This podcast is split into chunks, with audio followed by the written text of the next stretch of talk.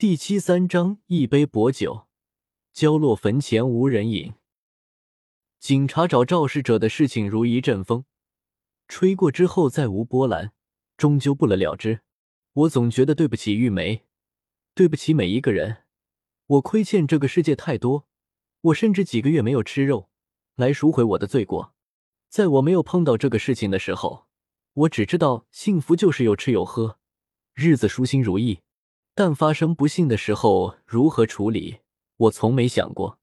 现在看来，意外和不幸事件发生的时候，才能最清晰的看到每个人的幸福指数，如同患难之处见真情一样。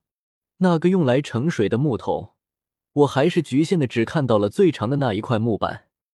我在悲痛的时候，亮亮给我打了电话，他问我过年回家吗？我说不回去，他也沉默了。不知道说什么好，涛涛没有给我打电话。过完年后的清明节，我回了老家，我提了一束鲜花，来到玉梅的坟前，又想起她的在江南对我的温柔和自意，现在想来，简直是一种感情上的奢侈，不禁流下泪来。天下起了小雨，一片烟雨朦胧，柳树的新蕾，淡黄如刚刚孵化出的小鸡。最小在枝头，却充满了无尽的力量。空气里弥漫着黄土的味道，特别的香，特别的醉。我一直这么认为。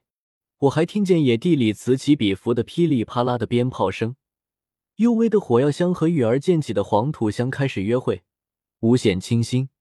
春天一来，青春一去，玉梅的青春消失的过于迅速。我从来没有做好哪怕任何防备。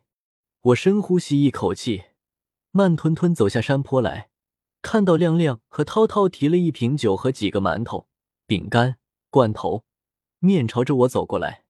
亮亮说：“钟凯，我们也去给玉梅送点东西。”我看到他俩拿的东西，才知道我变了，变得和城里人一样，只知道拿花花草草给玉梅了。亮亮和涛涛把烧纸燃起，点了香。做了个揖，饼干、馒头掰碎，扔进火堆里，开了酒，沿着火堆撒了一圈。我们一起回村去。亮亮拍一拍我的肩膀，无声安慰。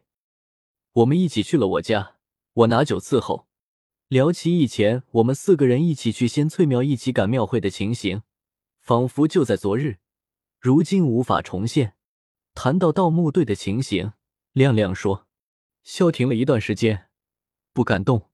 松林说：“这个墓太大，估计我们几个驾驭不了。”我说：“找到位置了。”亮亮说：“八九不离十吧。”松林去了后面的山顶，看了一下地势，他觉得应该在黄沙岭。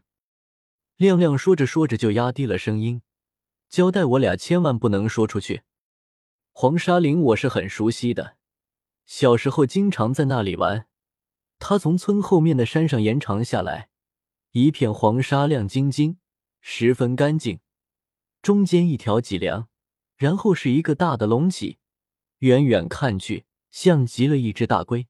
下面有河道，下雨的时候河水哗哗，动物们常常光顾喝水，所以猎人在那里下网特别多。我就曾经在那里捡过一只兔子。我问亮亮：“松林搞得准吗？”亮亮说：“松林没事就研究这些，他可是一刻不消停。”涛涛说：“你们怎么搞？把我拉进去吧，你们不是人手不够吗？”说完咧嘴笑了。亮亮说：“有你还不够。”我说：“你们有计划？”亮亮说：“有啊，松林和我说了四个字：全民皆兵。”